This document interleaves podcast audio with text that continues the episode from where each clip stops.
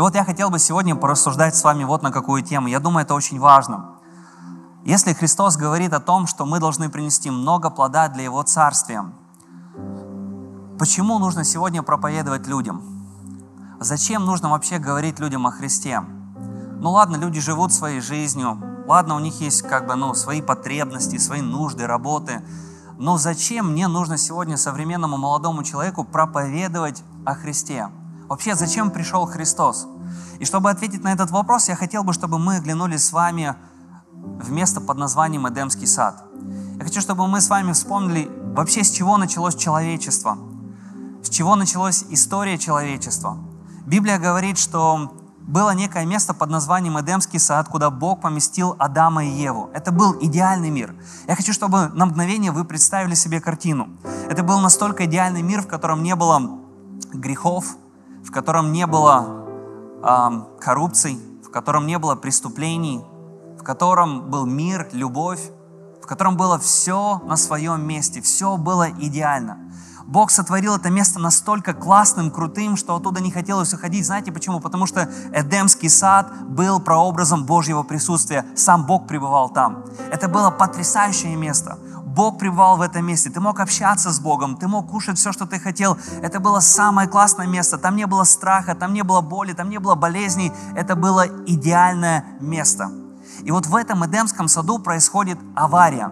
Библия говорит такие слова, что Бог дал одно повеление Адаму и Еве. Он сказал, не ешьте от дерева познания добра и зла. Эти, знаете, как сказать, плоды, они представляли собой основание делать то, что человеку казалось правильным в его собственных глазах. Я хочу еще раз повторить эту мысль. То есть эти плоды давали основание людям делать то, что казалось правильным в их собственных глазах. И мы с вами знаем прекрасно то, что тебе кажется правильным в твоих глазах, не всегда это правильно. То есть я, знаете, встречал молодых людей, которые говорили, ну, а мне все равно, что родители говорят. А мне все равно, что родители считают, я как хочу, так и живу. Или я видел других ребят, которые, может быть, в какой-то степени ругались над другими ребятами, унижали других людей. Они говорили, ну какая разница, я хочу так, я, я так и живу, я так поступаю. И когда ты смотришь, ты понимаешь, ну, ты неправильно поступаешь, потому что, ну, так не должно быть. То есть не всегда то, что кажется людям правильно, оно есть правильно. И вот когда Адам вкушает с Евой плоды от этого дерева, то есть у них появилось основание думать так, как они хотят – у них появилось основание делать то, что кажется правильным в их глазах. И с этого момента происходит авария в Эдемском саду. С этого момента, как мы знаем с вами, происходит в истории человечества момент, который называется грехопадение. С этого момента все меняется. Бог высылает Адама и Еву с Эдемского сада, мы с вами видим, что мир становится абсолютно другим. Мы видим с вами, что грех начинает просто поедать людей, люди начинают болеть болезнями, люди начинают очень много работать, они пытаются сделать так, чтобы земля произрастала какие-то произведения, плоды, и жизнь стала намного-намного тяжелее. Но когда ты изучаешь Писание, ты видишь, что с этого момента, с грехопадения, люди, они стали становиться все дальше и дальше от Бога. И грех начал уничтожать этих людей, грех начал поедать этих людей. Люди начали, люди начали убивать друг друга, люди начали допускать какие-то плохие мысли, люди начали заниматься какими-то непотребствами, и люди начали уходить все дальше и дальше от Бога. И очевидно, что в этот момент людям нужен был Спаситель нужен, ну, людям нужен был тот, который избавит их от этой среды. Нужен был тот, который придет и искупит их от собственных их грехов, от этого состояния жизни в этих грехах, от этого состояния, когда люди допускали неправильные мысли, когда люди допускали какие-то, может быть, неправильные вещи в своей жизни, им казалось это нормально. Нужен был кто-то, кто бы пришел и просто помог им избавиться от этого состояния, кто бы дал им настоящую свободу, настоящую жизнь и привел бы их обратно в это идеальное место. И мы с вами знаем историю. Этим самым стал Иисус Христос. Когда Он пришел в этот мир и взошел на Голгофский крест, Он искупил людей от их грехов, и Он дал людям возможность жить свободно, не зависеть от греха, не быть подвластным этому греху. И Он пообещал дать каждому, кто поверит в Него, жизнь вечную.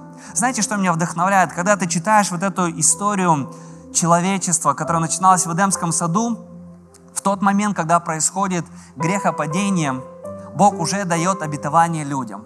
Я хочу просто зачитать это обетование, это записано в Бытие 3 главе. Бог обращается к змею и говорит такие слова, слова. «Оно будет поражать тебя в голову». То есть Он говорит о семени, Он говорит о человеке, который спустя много-много лет придет в этот мир. И Он говорит, «Оно будет поражать тебя в голову, а ты будешь жалить его в пету». То есть, казалось бы, когда Иисус приходит в этот мир, змея, прообраз дьявола, да, он жалит его в стопу. И мы все знаем, когда змея жалит кого-либо ну, в ногу или, или просто жалит кого-то, то это ну, бывает смертоносным. И казалось бы, может быть, змей в этот момент, он вцепился в Иисуса, он ужалил его. И мы знаем с вами историю, что Иисус Христос правда умирает. Он правда висел на кресте. И он правда умирает за людей там на Голговском кресте. И казалось бы, точка – Ничего не вышло у неба, ничего не получилось, но мы с вами знаем, что на третий день Иисус Христос воскрешает, Он оживает, и тем самым Он ставит свою пету на голову этому змею, и Он поканчивает вопрос со смертью, Он поканчивает вопрос с грехом. Писание говорит, от власти ада я искуплю их, от смерти избавлю их. Смерть, где твое жало? Ад, где твоя победа? Иисус раз и навсегда покончил вопрос со смертью. Иисус раз навсегда покончил вопрос с этим грехом. Он стал этому змею на голову и тем самым сделал, дал людям возможность получить свободу от всякого греха. И Писание говорит такие слова, что благодатью вы спасены. Мы все знаем это место Писания через веру. И Писание говорит, и это не от вас, это Божий дар. Послушай, все, что нужно, все, что нужно для того, чтобы получить полную свободу, для того, чтобы получить жизнь вечную, искупление, вернуться в этот идеальный мир, или вернуться, или вернуться в это состояние, когда у тебя есть хорошие отношения с Богом, в этот Эдемский сад, тебе нужно поверить в Иисуса Христа. Так Писание говорит. Все казалось бы очень просто. И сегодня, когда мы живем в нашем мире, есть так много людей, на которых ты смотришь, и ты реально понимаешь, они нуждаются в этом Спасителе. Они нуждаются в этом Иисусе Христе, который бы искупил их который бы дал им возможность получить свободу, который искупил бы их от этого состояния греховного, который дал бы им возможность проводить вечность раз и навсегда на небесах с Ним, с Иисусом. И сегодня, зная таких людей, мы не должны относиться к этому безразлично. Мы не должны делать вид, что этих людей нету. У тебя, у меня в жизни есть окружение людей, которые сегодня нуждаются в Иисусе которые реально сегодня идут в ад. Они реально сегодня окружены этим грехом, который поедает их, и они живут, и они не знают, как разобраться с ним. А ты и я, мы знаем эту свободу. Ты и я, мы пережили встречу с Иисусом. Ты и я, мы не просто верим, верим в Иисуса, и наша жизнь такая хорошая, и раз в неделю мы приходим и песни поем, и раз в неделю мы приходим, слушаем какое-то хорошее слово. Нет, не в этом суть христианства, но суть христианства в том, чтобы поверить в Иисуса Христа и рассказать другим людям, что есть Спаситель, который реально может искупить тебя, который реально может спасти тебя, который реально может изменить всю твою жизнь, и который может записать раз и навсегда твое имя в книгу вечной жизни. И знай сегодня, что наши друзья, они идут в ад. Знай сегодня, что, может быть, наши родственники сегодня, они идут в ад. Послушай, не молчи. Не относись к этому безразлично. Ты сейчас сидишь и думаешь, ну как, я уже столько раз пытался, а может быть кто-то из вас сидит и думает, ну я вообще боюсь что-то говорить. Послушай, да, мы сегодня посмотрим. Были моменты, когда людям было сложно проповедовать, были моменты, когда людям было, может быть, даже страшно это делать, но несмотря на это, они находили силы, они говорили людям, свидетельствовали, и не переживай, не ты приводишь людей к Иисусу, ты можешь рассказать им об Иисусе, но это работа Духа Святого – зацепить человека. Это работа Духа Святого – изменить сердце человека. Это Дух Святой все делает. Сами по себе мы очень слабы, но если Дух Святой коснется человека, то жизнь человека может поменяться. Вы знаете, я хотел бы привести один пример. А кто из вас когда-нибудь слышал про корабль «Титаник»? Есть такие? Есть, да, такие? Корабль «Титаник». Вы знаете, вот интересно, что «Титаник» 1912 году это был самый большой корабль, который построили люди на то время. Интересно, что этот корабль был 269 метров, и впервые человечество построило на корабле бассейн. То есть это был первый корабль, на котором реально был бассейн большой. На этом корабле было много саун, был спортзал, был теннисный корт. И вот еще интересный факт я нашел, что Титаник имел всего 20 спасательных шлюпок, на которые могли спастись только одна треть всех пассажиров. И вот есть одна удивительная история, которую я раскопал, я хотел бы с ней поделиться с вами. В 1912 году на этом корабле был человек, которого звали Джон Харпер. Он был священником, он был служителем, который проповедовал в Чикаго, в Англии служил много. И в очередной раз его пригласили в Чикаго. А, был, был такой институт Муди, для того, чтобы он мог там преподавать, служить. И он специально вместе со своей дочкой купил билет на «Титаник», потому что хотел поплыть на самом большом корабле на то время. И вот интересно, что в 1912 году, когда «Титаник» встречается с этим айсбергом и терпит кораблекрушение, Джон Харпер находился там – и люди, которые соприкоснулись с ним, они потом много-много разных историй писали. Я хотел бы рассказать несколько историй о нем. Интересно, что когда, когда началась паника на корабле, некоторые выжившие, они говорили, что Джон Харпер имел с собой а, вот такой спасательный жилет.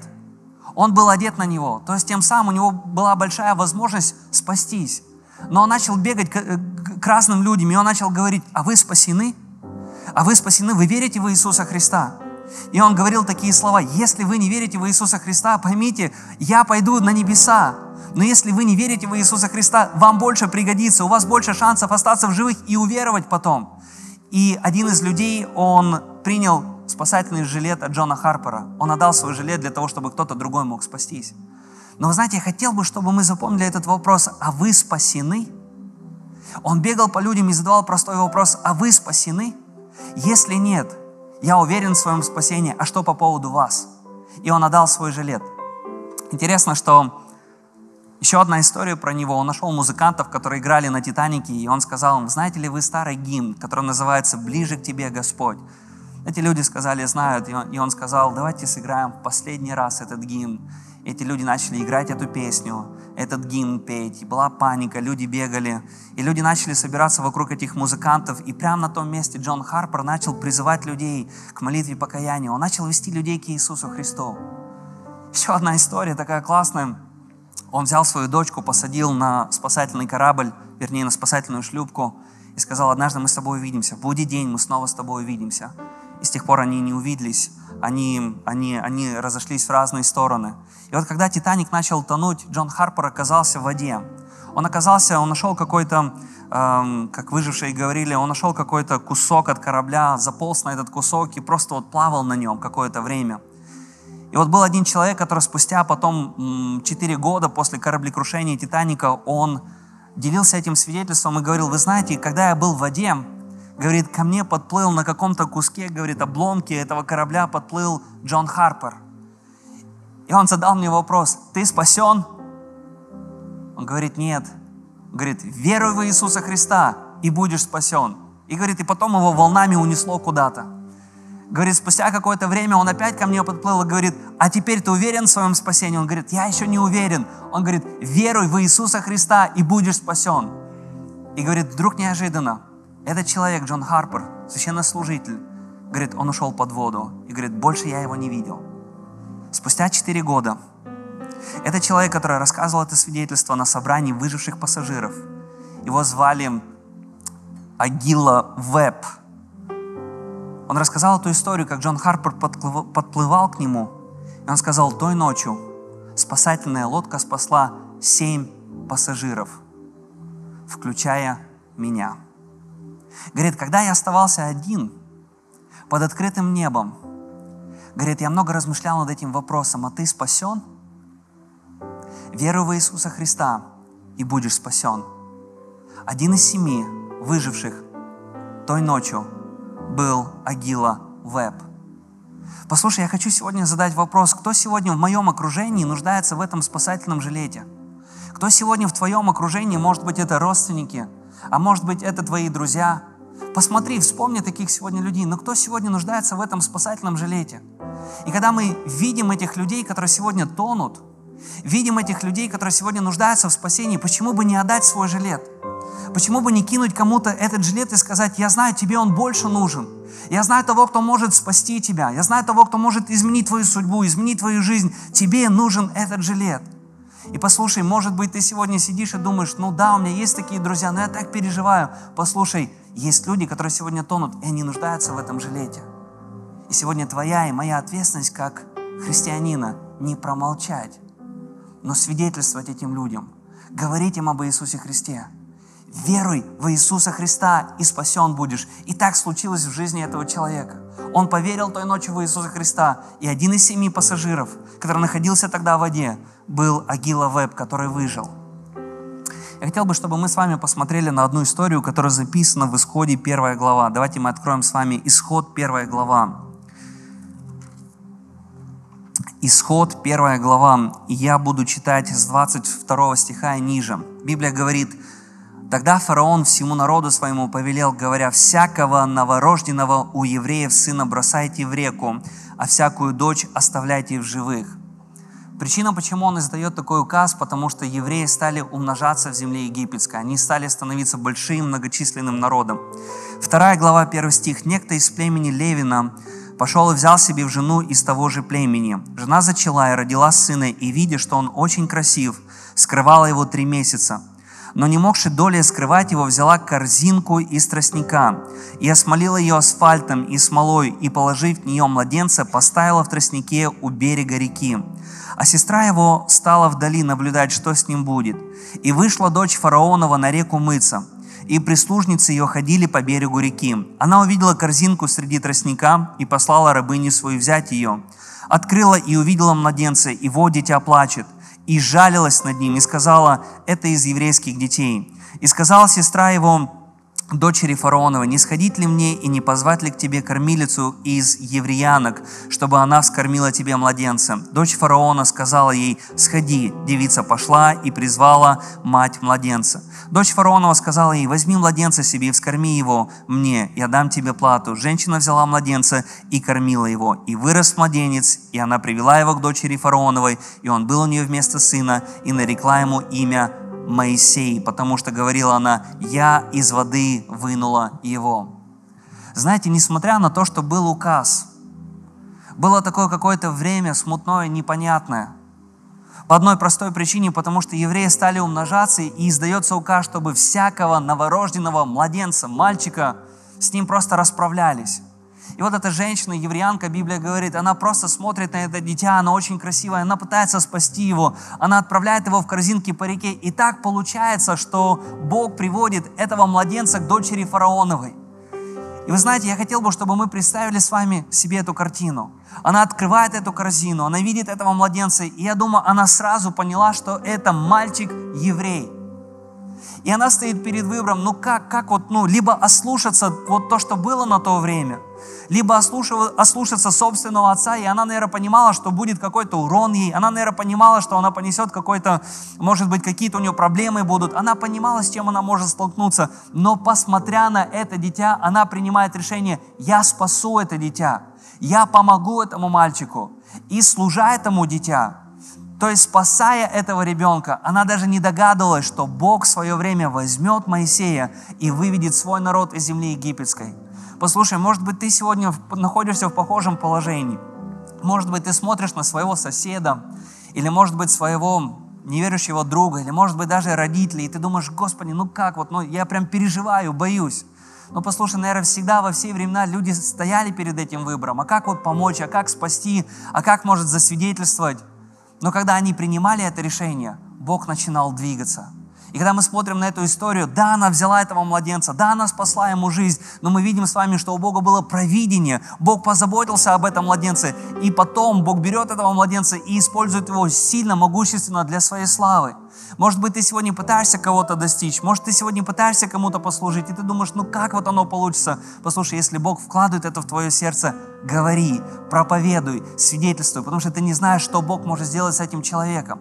Ты не знаешь, как Бог может взять и употребить этого человека. Но очень важно, чтобы мы сегодня стали этим кем-то, кто может протянул руку помощи, кто, может быть, начал свидетельствовать, кто, может, начал просто элементарно помогать кому-то. И вот эта дочь фараонова, она стояла перед выбором отпустить этого младенца, избавиться от этого младенца или спасти этого младенца. Кто сегодня в твоей жизни нуждается в спасении? Кто сегодня в твоей жизни нуждается в том, чтобы ты помог ему?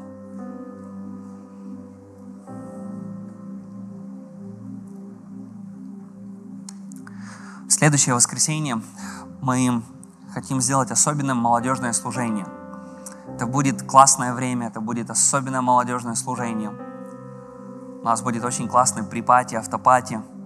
У нас будет очень классное служение. Мы сделаем все со своей стороны, чтобы наши неверующие друзья, когда пришли сюда, чтобы они поняли вообще, зачем существует церковь, для чего нужна церковь, чтобы они могли познакомиться с верующими людьми и увидеть, что мы любим Бога, мы любим жизнь, мы любим нашу страну.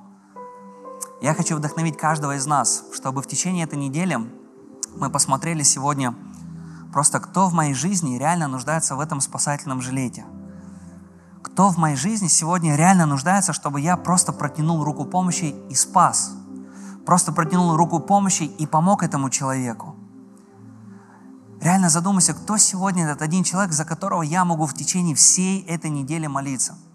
Может быть, ты думаешь про себя, Господи, ну вот с чего начать проповедовать? Я хочу оставить тебе три простых совета. Первое, начни молиться за этого человека. Просто начни каждый день приходить в свою тайную комнату, вставать на колени и просто реально молиться за этого человека. Господь, приди в его жизнь. Господь, откройся ему. Господь, пусть придет жажда в его жизнь. Господи, измени его судьбу, измени его жизнь. Пусть он соприкоснется с тобой, и вся его жизнь поменяется. Просто начни молиться за этого человека. Второе, что я хотел бы, чтобы мы с вами сделали как молодежное служение. Каждый четверг у нас проходит общий церковный пост.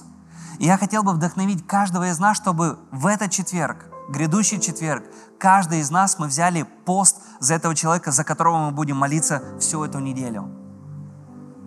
Если ты согласен со мной, подними свою руку. Если ты готов взять пост, реально, если ты готов взять пост. Не просто, Господь, я откажусь от конфет. Господь, не просто я откажусь от черного чая с молоком. Господь, я реально буду поститься. Я буду поститься за этого одного человека, чтобы его жизнь, Господь, изменилась.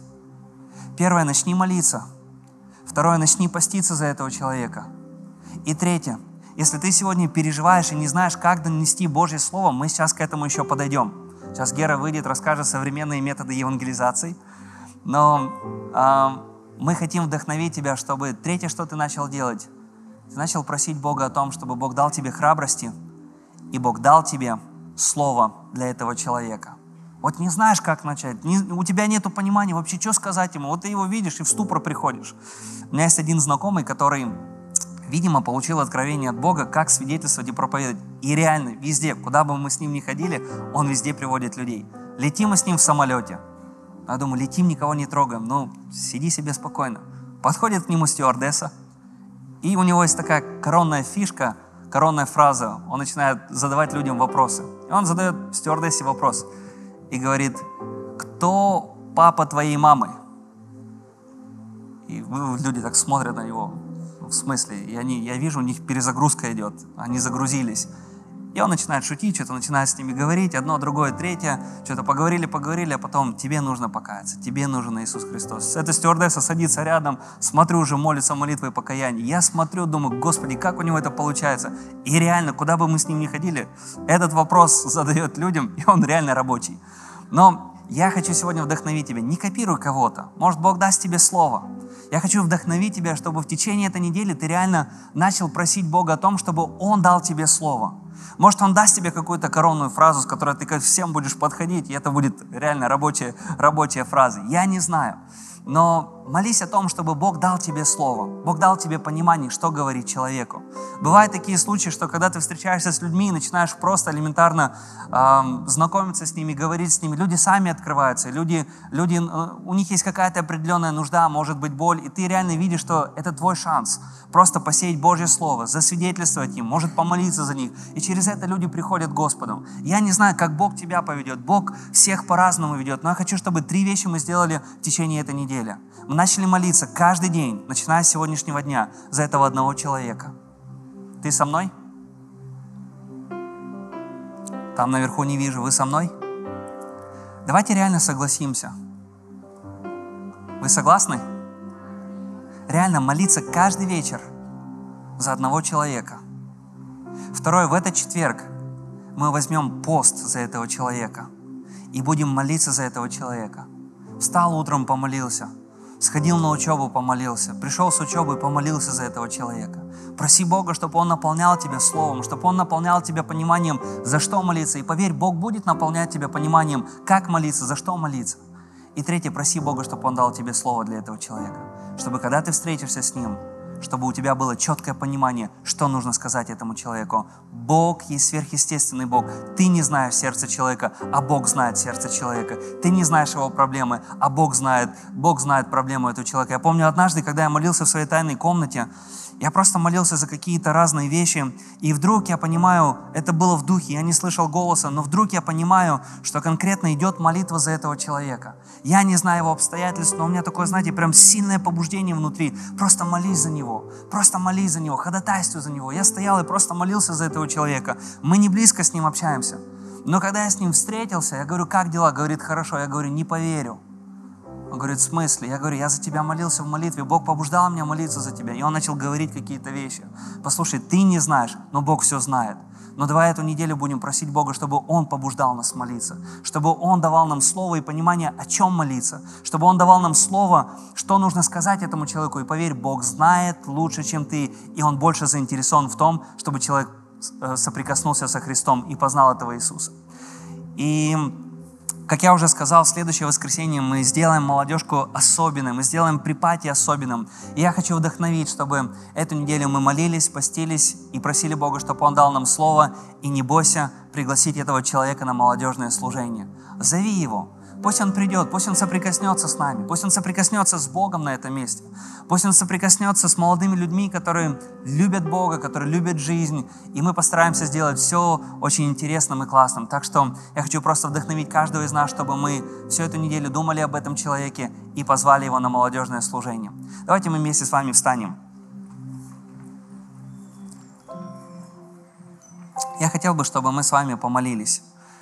И если ты сегодня стоишь в этом зале, и ты реально переживаешь по поводу, вот, как ты будешь говорить, что ты будешь говорить, и у тебя есть, может быть, какой-то страх, я хотел бы, чтобы ты вот как есть по-честному мог поднять свою руку. Есть такие люди, которые вот просто боятся свидетельствовать, боятся кому-то говорить об Иисусе Христе. Вот как есть. Если ты такой человек, просто пусть это не будет сегодня как-то вот, ну, для того, чтобы постыдить тебя, но пусть это будет сегодня вот просто мое искреннее желание, Бог, помоги мне в этом. Если ты такой человек, подними, пожалуйста, высоко свою руку, чтобы мы ее видели.